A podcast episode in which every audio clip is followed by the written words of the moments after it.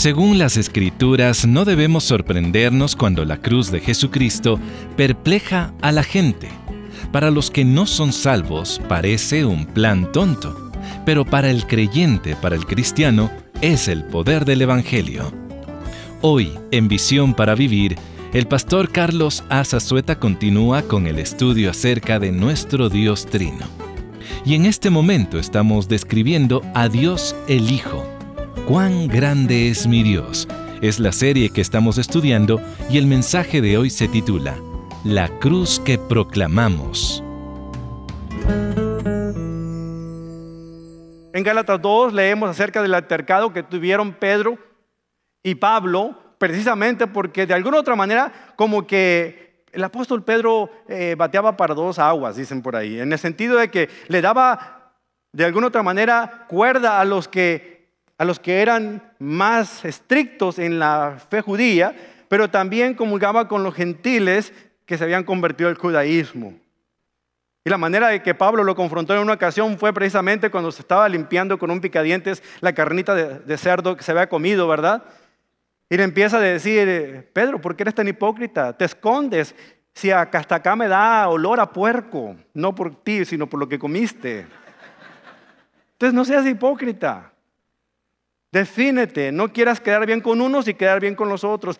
Total, que había grupos de personas, sobre todo entre los más arraigados, entre los más legalistas, que decían que el apóstol Pedro era su preferido. Y había un cuarto grupo, para mí el más peligroso, porque ellos decían, no, no, no, ni Pablo, ni Apolo, ni Pedro, Cristo, solamente Cristo. Y pudiéramos decir, eso está muy bien. El problema es que ellos no querían confiar en ninguna institución humana, solamente Cristo. No necesitaban maestro, no necesitaban otro ser humano. El Espíritu Santo les revelaba todo lo que tenían que conocer. Solamente Cristo, nada más. Se vuelven los más peligrosos porque no quieren aceptar la enseñanza de otro ser humano. Pero todos estos grupos estaban tan lejos como podían estar de una relación muy cercana con el Señor Jesucristo. Y el apóstol Pablo está hablándoles a ellos precisamente de esto. No se dividan, no se peleen por cosas sin importancia. Ellos discutían sobre cuál era el jugador más valioso del equipo, prácticamente hablando. Pablo menciona a Cristo diez veces, dándoles a entender que a la única persona en que nosotros debemos de poner nuestra confianza no es en ningún Pablo, Pedro o Apolos, es en Jesucristo. Es en Cristo Jesús. Esa es la persona correcta en que debemos confiar. Ahora, no me malentienda porque creo que es apropiado estar agradecido por aquellos hombres o mujeres que son fieles en ministrar la palabra de Dios. Incluso es apropiado tenerlos como ejemplos a seguir, de alguna otra manera, personas que nos enseñan y nos disipulan a caminar cercanamente a Cristo. Es apropiado tenerlos en buena estima, pero no es apropiado subirlos en un pedestal y venerarlos como si fueran ellos deidad. Eso no es apropiado.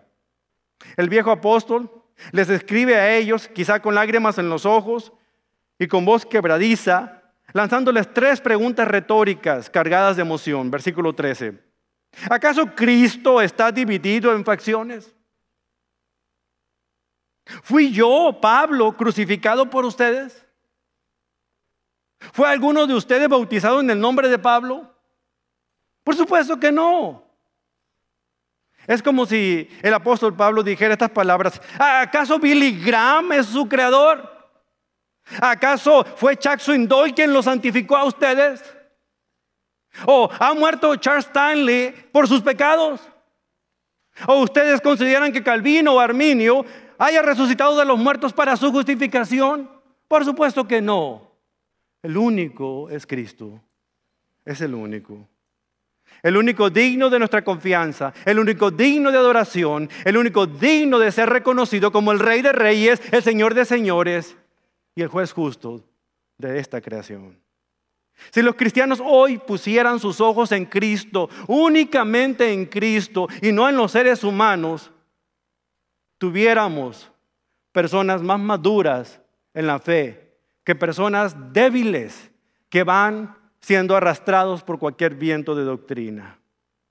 Pablo quiere que nos unamos. Él quiere que nos unamos y venzamos. El mundo quiere que nosotros nos dividamos y conquistemos. Pablo quiere que nos unamos y venzamos. Y para eso Él les dice que la única manera de estar unidos es recordar cuál es el punto crucial, y valga la palabra, crucial, de esa unidad que tenemos. Crucial, la cruz. Que la cruz representa el gran amor que Dios nos tiene a nosotros, un amor en una sola dirección, de Él hacia nosotros, y una gracia que se debe expandir hacia todos los demás, aun cuando ellos no son como yo. La forma de cruz. Es la unidad del creyente. Es la razón por la que nosotros debemos estar unidos. Pablo entonces lo centra a los creyentes de ahí de Corinto diciendo, confíen en la persona correcta. Y en segundo lugar les dice, tengan ustedes pasión por la misión correcta. Versículo 14. Agradezco a Dios que no bauticé a ninguno de ustedes excepto a Crispo y a Gallo porque ahora nadie puede decir que fue bautizado en mi nombre. Ah, sí, también bauticé a los de la casa de Estefanas, pero no recuerdo haber bautizado a nadie más. Note esto. Cuando Pablo dice que Cristo no le envió a bautizar, no le estaba restando importancia al bautismo. Hermanos, él está hablando aquí de algo muy particular. Pablo creía en el bautismo y sabía que era importante.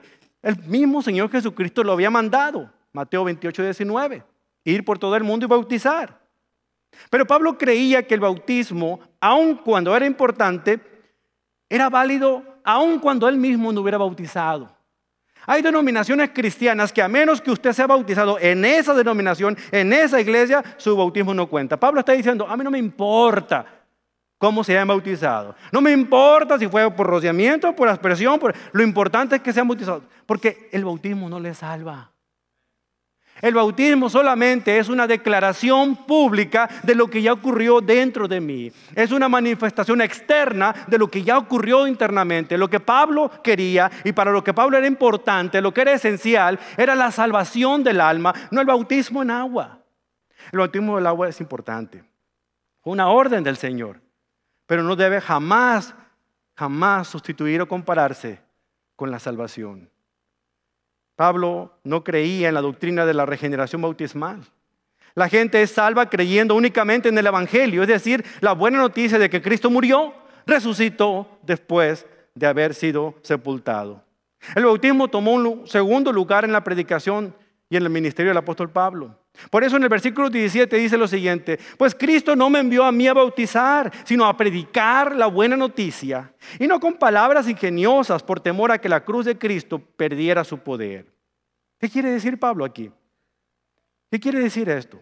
Lo que Pablo quiere decir es que él estaba decidido deliberadamente a no bautizar a, toda la gente. Es más, así como, como, como que de repente se acordó cuando pensó en los de la casa de Estefanas, como diciendo, ah, y, también a los de la casa de Estefanos. O sea, eso no ocupaba el primer pensamiento en el apóstol Pablo. Lo que ocupaba su mente era el Evangelio. Era la buena noticia.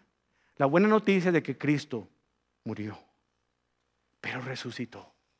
Eso era lo que consumía su pasión.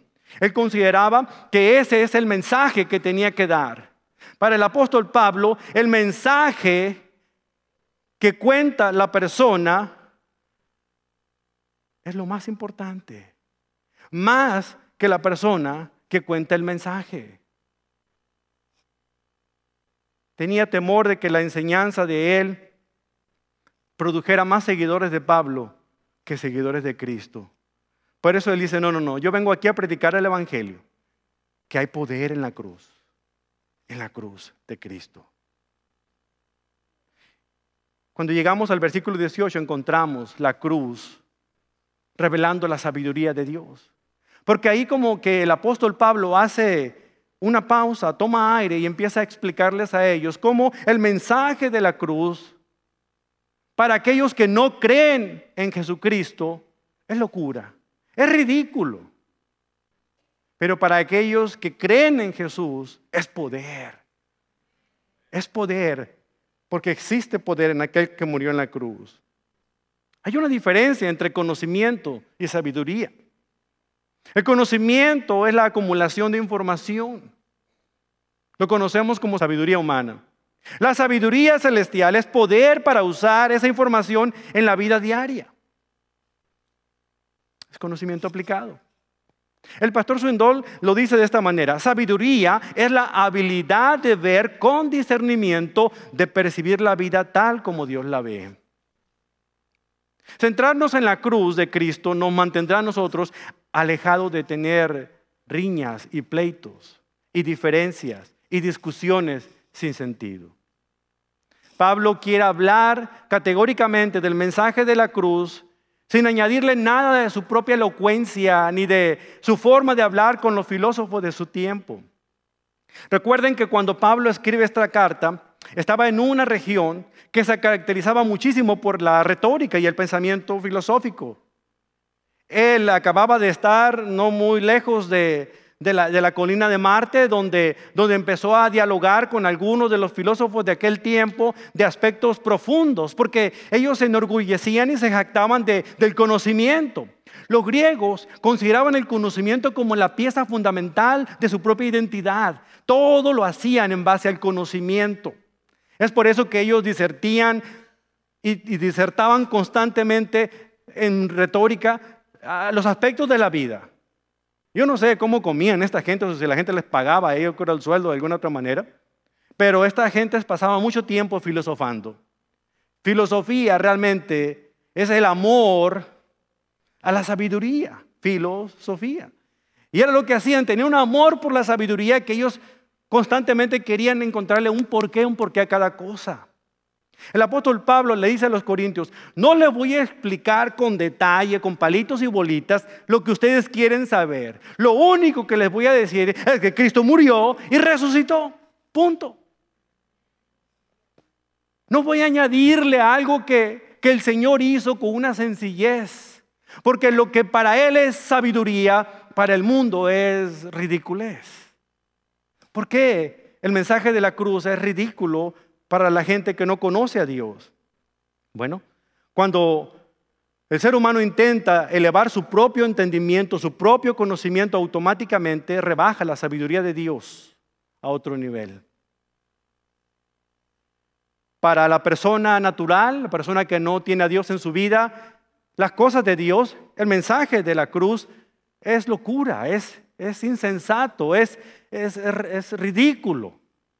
Y la razón fundamental es porque la manera en la cual el mensaje de la cruz nos llega es la obra total y constante de Dios tratando de alcanzar a la humanidad sin que la humanidad haga una sola cosa por ganarla, por merecerla o por pagarla. Y eso no coincide con el pensamiento humanista. Ellos consideran que las cosas suceden en base a, la intervención natural del humano. Por lo tanto, el mensaje de la cruz de que todo lo tuvo que hacer Dios, Él mismo provee la fe para que creamos en Él, Él mismo manda a su Hijo para morir por nosotros, oh, no, no coincide con la gente del mundo. Dice el versículo 18, el mensaje de la cruz es una ridiculez para los que van rumbo a la destrucción. Aquí está hablando de aquellas personas que no tienen una relación con Jesucristo. Pero para nosotros que vamos camino a la salvación, sabemos que es el poder mismo de Dios. No es que los cristianos en Corinto no fueran salvos. Cuando habla Pablo de que van camino a la salvación, es realmente la manera en cómo el proceso de santificación se va dando. Porque en el momento en que ellos confiaron en Jesucristo como el Salvador de su alma, el Señor de su vida, ellos fueron declarados posicionalmente salvos. Sin embargo, el proceso de la salvación nos ayuda a que ellos cada día, el Espíritu Santo de Dios que ahora vive en ellos, va conformándolos más y más y más a la imagen de Jesucristo. Conocemos como el proceso de santificación. Y un día, en el momento en que nosotros dejemos este cuerpo carnal, el proceso será completamente terminado, la salvación será total, porque ya no habrá ninguna incitación ni deseo de pecar. Cuando hemos confiado en Jesucristo, dice Pablo en Romanos, nosotros hemos sido librados de la esclavitud del pecado y de Satanás. Estábamos en posesión de Él. Fuimos comprados con gran precio. La sangre de Cristo fue el precio. un alto precio. Ahora somos esclavos de Dios. Pero nuestra tendencia es seguir pensando como, como cuando éramos esclavos del pecado. A pesar de que ya no somos esclavos del pecado, tenemos la idea de que, de que todavía tiene influencia sobre nosotros. Decía un erudito bíblico que Satanás se presenta a nosotros con un arma, pero descargada. Nos asusta diciendo que nos va a matar, pero no tiene ningún tipo de parque en esa pistola, porque fue descargada en la cruz del Calvario. El poder de Satanás queda nulificado en la cruz. Sin embargo, hace todo lo necesario para hacernos creer que nos tiene todavía en su posesión. Es por eso que Pablo dice, necesitamos nosotros centrarnos en la cruz. Porque si no entendemos cuál es el mensaje de la cruz, nosotros vamos a dudar que lo que Cristo hizo en la cruz del Calvario fue inútil o innecesario. A Él le encanta que nosotros prefabriquemos cosas para, para tratar de ganarnos la salvación. De alguna otra manera, inconscientemente, dependiendo de nuestra manera en cómo fuimos creados espiritualmente, si venimos de una tradición más religiosa en la cual había que hacer algo para ganarse el favor de Dios, nunca vamos a lograr terminar de ganarnos el favor de Dios. Pero luego venimos al cristianismo y pasamos de una tradición a otra, porque acá empezamos a añadir un montón de cosas para poder nosotros mantenernos en el favor de Dios. Si te portas bien, si lees la Biblia todos los días, si te levantas de madrugada a orar al menos tres minutos cada día, entonces quizá puede ser que Dios te sonría y te dé una bendición. El apóstol Pablo dice, no, no es como el mundo piensa, no es la manera en cómo el mundo actúa, es como Dios lo ha ideado. Y cita un pasaje del Antiguo Testamento diciendo lo siguiente, como dicen las escrituras, destruiré la sabiduría de los sabios, desecharé la inteligencia de los inteligentes. La sabiduría de estos sabios en aquel tiempo del Antiguo Testamento era la siguiente, confiaban en Dios, eran el pueblo de Dios, de alguna otra manera los reyes de la antigüedad confiaban en que Dios los libraría, pero, pero dicen a Dios orando y con el mazo dando. Venía por ahí el pueblo de Egipto a irrumpir contra ellos y aunque confiaban porque el Señor dijo, yo pelearé las batallas, de alguna otra manera decían, ah, hacían alianzas con los pueblos paganos para decir, bueno, Dios me va a proteger, pero por si acaso, no sé, por si acaso, ¿qué te parece si tú me ayudas? Y luego ahí vemos cómo nos ponemos a mano. El Señor los entregó a esa mente reprobada eh, y acabó con su sabiduría influenciada por el mundo. Cada vez que usted intenta ayudarle a Dios, usted se va a encontrar con algo similar. Dios no necesita su ayuda para llevar a cabo su plan. Dios quiere su cooperación para efectuar su plan a través de usted. Esa es la gran diferencia. Porque si a nosotros se nos hubiera encomendado el plan para poder redimir a la raza humana. Jamás se nos hubiera ocurrido la cruz del Calvario. Hubiéramos inventado, no sé, algún tipo de armamento militar que fuera a rescatar a los perdidos, a pelear, ¿verdad? Librando a los esclavos del ejército enemigo. Hubiéramos ideado no sé qué tantos aspectos, pero la, la sabiduría de Dios va mucho más allá que la sabiduría humana. Dios dice que sus pensamientos no son como los pensamientos nuestros, los seres humanos. No estamos a la misma altura. Por eso aquí en esta carta, en esta porción, está hablando específicamente que lo que el mundo considera algo ridículo, ¿cómo es posible? ¿Cómo es posible que la manera en que Dios quiera salvar a la raza humana sea enviando al Hijo de Él a morir en una cruz? Una forma tan humillante de morir. Ya ni siquiera es a morir en batalla vestido de guerrero con una espada. No. Primero que nada, nace como un bebé, una tierna criatura. No como yo esperaba que viniera el rey de reyes. La cruz fue motivo de escarnio, de, risa, de escándalo, dice la palabra griega, para la gente en el tiempo de Cristo. No podían comprender que Él dijera quién Él era. No podían hablar de un Mesías, de un Cristo crucificado. No podían conciliar las dos cosas. El Cristo, el Mesías, podría ser poder, podría ser majestad, pero no humillado, quebrantado, crucificado, no, podían reconciliar. Su mente finita y humana no podía reconciliar ese pensamiento. Pero Dios así lo dispuso. Porque a los más entendidos, a los más inteligentes de este mundo, el Señor humilló con la simpleza de su plan para la redención humana. Lo curioso es que el plan del Señor no fue una, ocurrencia secundaria, algo que se le ocurrió mientras, a ver qué haré, qué haré. Ah, ya sé, no. Desde el principio de la creación del mundo, el Señor ya había predispuesto un plan para salvar a la humanidad. Y el plan consistía en que su propio Hijo, la segunda persona de la Trinidad, viniera a este mundo, naciera de la manera más humilde y muriera de la manera más humillante para poder alcanzar el perdón por los pecados de aquellos que con fe en Él creyeran y confiaran como su Salvador. Un plan que para nosotros que conocemos de las cosas de Dios pudiera tener lógica, aquellos que todavía no conocen de Dios consideran ridículo. No es posible, no entiendo. Así de fácil. No tengo que hacer nada para ganarme la salvación. Nada. Ya lo hizo todo. Porque ponte a pensarlo, querido amigo. Si la salvación dependiera de lo que tú hagas por tus propios medios, la muerte de Cristo en la cruz del Calvario hubiera sido completamente innecesaria. Tú podrías ir al cielo con méritos propios, buenas obras. La pregunta que te tengo entonces es, ¿qué tantas buenas obras tendrías que hacer para poder llegar allá? ¿Qué tanto es suficiente? Otros pudieran pensar, bueno, es importante creer, confiar en Dios, pero también es importante hacer buenas obras. Es verdad, pero no como tú lo crees. Porque no haces obras para ganarte el favor de Dios, las haces como agradecimiento por lo que ya Dios hizo por ti y te rescató y te salvó. Si consideras que es creer en Dios, pero a la vez hacer buenas obras, haces que la muerte de Cristo en la cruz del Calvario hubiera sido insuficiente. Tienes que ayudarle. El mensaje de la cruz es este. Cristo murió por nuestros pecados en esa cruz. Y eso es suficiente. No hay que añadirle nada más a la cruz. Es la manera como Dios lo ha dispuesto, es la manera como Él quiere que nosotros lo entendamos.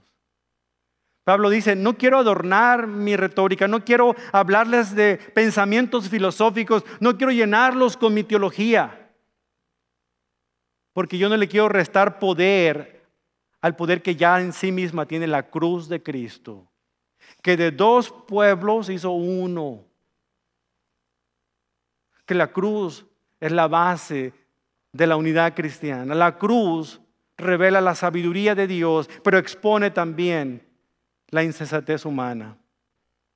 Finalmente la cruz, la cruz es la que nos muestra el camino al Padre.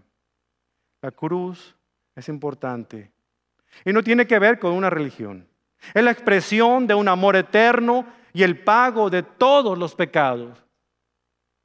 Los pecados pasados, los pecados presentes, los pecados futuros. Dije de toda la humanidad, y eso lo incluye a usted, que considera que lo que usted ha hecho es la cosa más horrenda que alguien puede hacer. Cristo pagó por ella. No hay pecado más negro que la sangre de Cristo no pueda limpiar. No hay pecado más grande que el amor de Dios no pueda alcanzar. Y no hay pecado más oscuro y recóndito en nuestro corazón que el Espíritu Santo no pueda revelarnos.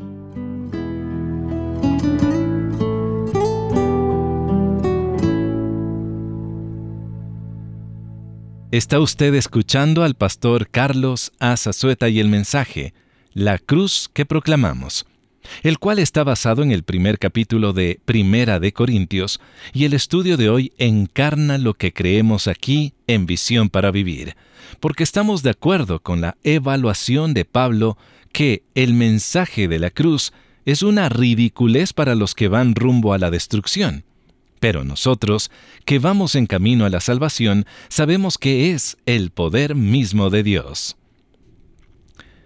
La esperanza es una de las pocas cosas sin las que los humanos simplemente no pueden vivir.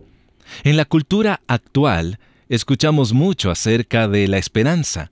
Los académicos discuten la teología de la esperanza. Los predicadores distinguen entre esperar en algo y esperar en Dios.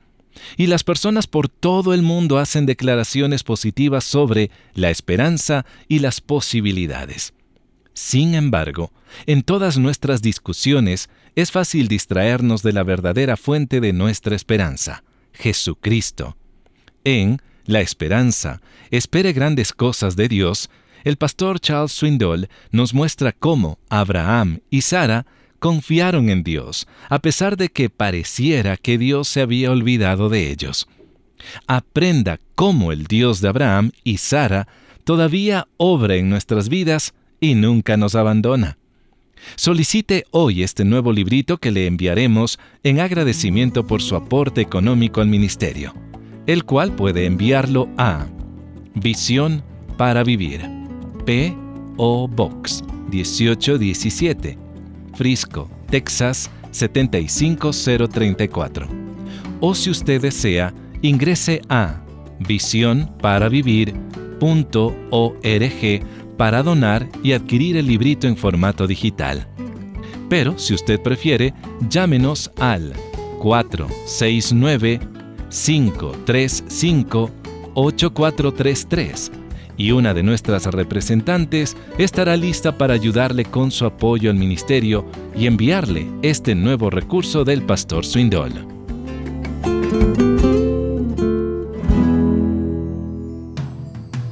Le invito a que nos acompañe mañana al escuchar la conclusión de La cruz que proclamamos en Visión para Vivir.